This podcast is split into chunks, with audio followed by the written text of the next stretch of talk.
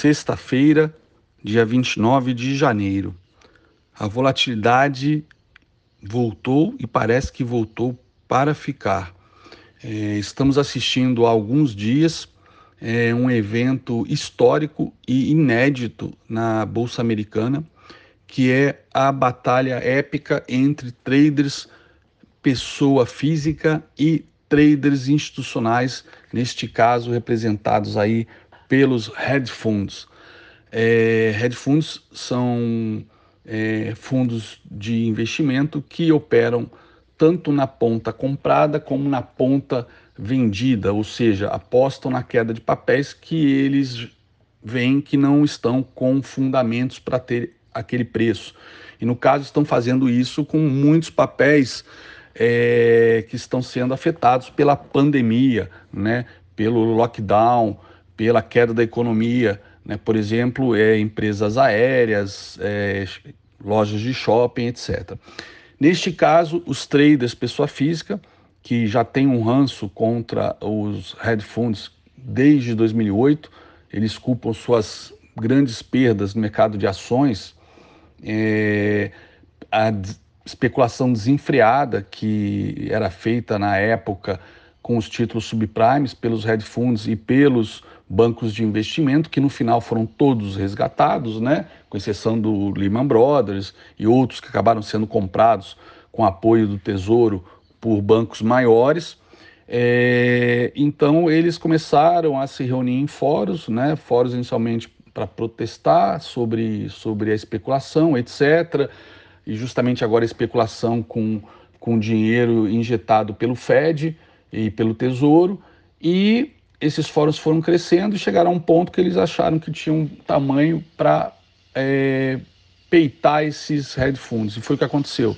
Um determinado fórum com mais de 3 milhões é, de, de membros, ou seja, só este fórum ele tem mais é, traders, mais investidores que a Bolsa Brasileira inteira tem de pessoa física e resolveram é, ir para cima de um determinado hedge fund e que estava na posição vendida, muito alavancado, e começaram a comprar esses papéis de papel só neste mês agora de janeiro já subiu 2.700%.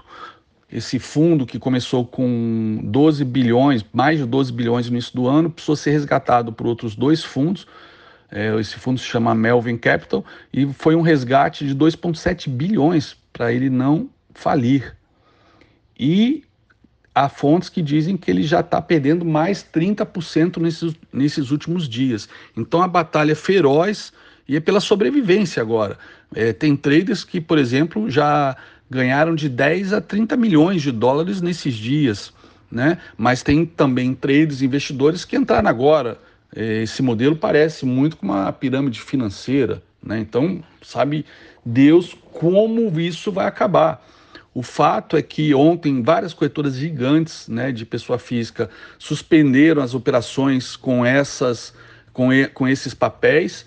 É, o papel, por conta disso, acabou ontem, que estava com uma alta de mais de 100%, acabou caindo 44%, mas agora, no, no aftermarket de ontem, no pré-market de hoje, que já foi liberado para negociação, esse papel já sobe Nesse momento, no pré-market que eu falo com vocês, 7 e 10 da manhã, já sobe 110%. Ou seja, não acabou. Quarta-feira, por conta disso, né? É, claro, incertezas também com o pacote do Biden, que deve cair de 1,9 trilhão para 1,1 trilhão, é, questão de vacinação, etc. Várias é, farmacêuticas dizendo que não vão entregar a quantidade necessária, enfim, é, números cada vez mais altos de mortos e de contaminados, novas cepas, mas todo esse caldeirão é, trouxe incerteza e muita volatilidade. É, as bolsas caíram muito forte, as bolsas americanas, mais de 2%, todas elas, e o índice VIX do medo subiu 61%, indo ao patamar de 37 pontos. Nesse momento agora o VIX sobe 11%, está no patamar de 33 pontos, uma vez que ontem as bolsas todas né, fecharam com uma alta perto de 1% nos Estados Unidos, e aí o VIX deu uma corrigida, deu uma aliviada ontem, mas já volta a subir hoje. E a nossa bolsa tá, vai junto, não tem como evitar. Né? Aqui do nosso lado, o, o que poderia trazer um descolamento, é, seja para cima ou para baixo, mas é, é pura especulação, é o resultado das eleições é, para a Câmara e para o Senado, especialmente para a Câmara na segunda-feira. Então, é, no mais é são impeachment, vacinação, planejamento, imunização. Isso já não acho que já não faz mais preço. O que pode fazer preço é justamente é, a eleição da Câmara e a repercussão, dependendo de quem for eleito, se é pró-governo ou não. É, mas enquanto isso, a gente vai estar tá embolado com esse, com essa batalha nos Estados Unidos que está trazendo muita volatilidade e não temos ideia do, do, desenrolar dessa história.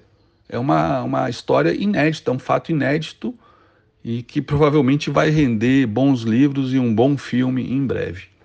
Então, o cenário é de muita incerteza, muita especulação, muita volatilidade, é praticamente impossível prever alguma coisa. No máximo, prever que talvez o, o Lira ganhe as eleições, talvez a gente tenha alguns dias, talvez, de alta na semana que vem, mas dependendo do mercado americano, a gente talvez não consiga se descolar. Então, muito cuidado que a volatilidade voltou.